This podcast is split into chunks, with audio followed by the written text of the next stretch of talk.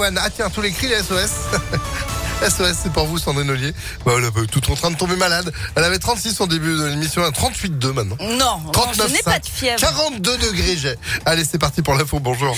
Bonjour Phil, bonjour à tous. À la une, c'est le retour des vignettes critères dans la région. Le bassin lyonnais, la vallée du Rhône et le Nord-Isère sont placés en vigilance orange pour la pollution aux particules fines.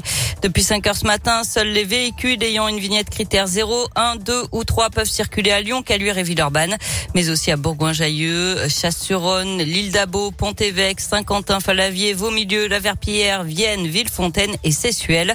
Autre conséquence dans le Rhône et le Nord-Isère, la vitesse est réduite de 20 km heure sur les axes limités à 90 et plus. Les axes à 80 habituellement sont limités à 70. Attention, il va y avoir des contrôles. Le Citral déploie son ticket, un titre à 3 euros qui permet de voyager toute la journée sur l'ensemble du réseau TCL. Dans l'actualité également, cet incendie mortel à Vaux-en-Velin hier soir. Le feu s'est déclaré dans un appartement de la rue Georges Geoffrey vers 21h. À l'arrivée des pompiers, la victime était décédée. Les flammes ont pu être éteintes rapidement. Une trentaine de personnes ont été évacuées le temps de l'intervention des secours. Les causes du sinistre sont pour l'heure inconnues.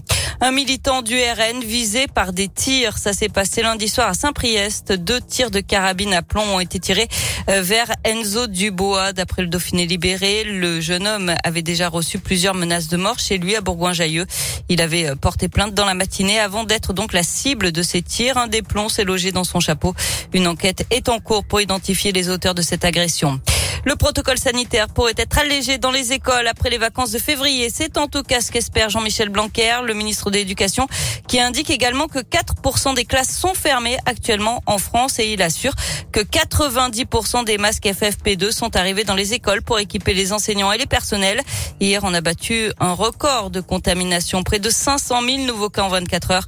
Mais le nombre d'admissions en soins critiques, lui, diminue. Et puis le directeur général d'Orpea, convoqué aujourd'hui par le gouvernement. Orpea, c'est le leader des maisons de retraite et de cliniques de soins. Un livre sort aujourd'hui et dénonce des pratiques de malveillance envers les personnes âgées. Parmi les faits reprochés, des rationnements alimentaires pour certains résidents d'EHPAD. On passe au sport avec du basket et la défaite de l'Asvel en Euroleague hier soir 77 à 68 face au Bayern Munich. Prochain match dès demain soir toujours en Euroleague à Barcelone. En tennis, c'est terminé pour les Français à Melbourne. Après Gaël Monfils hier après-midi, c'est Alizé Cornet qui a été sorti en quart de finale de l'US Open cette nuit. Défaite en 2-7 contre l'américaine Collins. Du foot, ce soir, match en retard de la 20e journée de Ligue 1. Saint-Etienne, lanterne rouge du championnat, se déplace à Angers, 12e. Coup d'envoi à 19h. Et puis du hand, aussi match décisif pour l'équipe de France à l'Euro.